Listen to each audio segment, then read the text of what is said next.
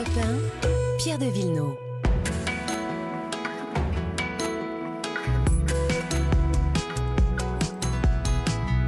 Comme tous les week-ends, les questions de patrimoine, d'histoire et d'environnement. Bonjour Laure d'Autriche. Bonjour Pierre, bonjour à tous. Le patrimoine dans un instant, mais d'abord l'environnement. Bonjour Virginie Selmen.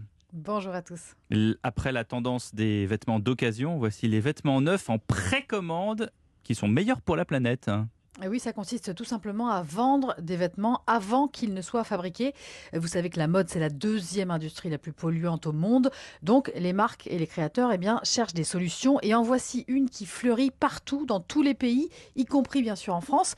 Il s'agit de ne plus produire des milliers de t-shirts ou de pulls de qualité médiocre, polluants à la production et qui ne trouveront pas preneur et resteront sur leur cintre avant d'être détruits. Le principe de la précommande, c'est qu'on choisit un t-shirt, un sweat ou un pantalon sur Internet.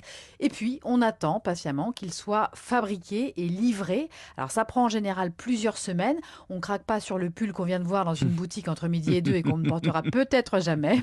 Là, ce sont des articles souvent fabriqués dans de belles matières, coton, laine mérino, soie, des matériaux nobles conçus pour durer. Donc c'est plus cher?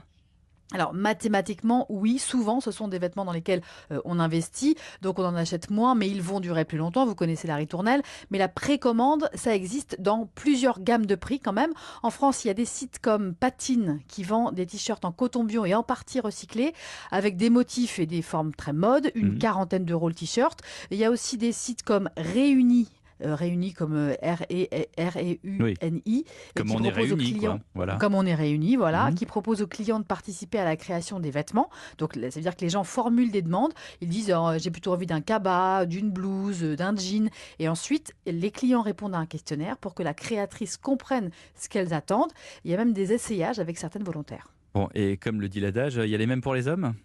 Et bien, bien sûr, il y a aussi des sites pour hommes qui fonctionnent sur le même principe. Par exemple, euh, il y a une marque qui s'appelle Asphalt, Oui, une bah, autre connais, qui s'appelle Opal, H-O-P-2-A-L.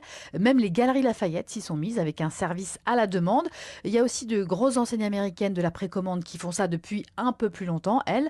Et ça permet donc euh, aux marques et aux créateurs d'avoir moins mauvaise conscience, de rationaliser un peu leur production, donc d'éviter les tonnes d'invendus. Mais c'est bon aussi pour l'image de marque puisque les consommateurs ont moins l'impression d'investir dans des produits qui détruisent la planète. Eh ben voilà une bonne initiative. Merci euh, Virginie Selmen.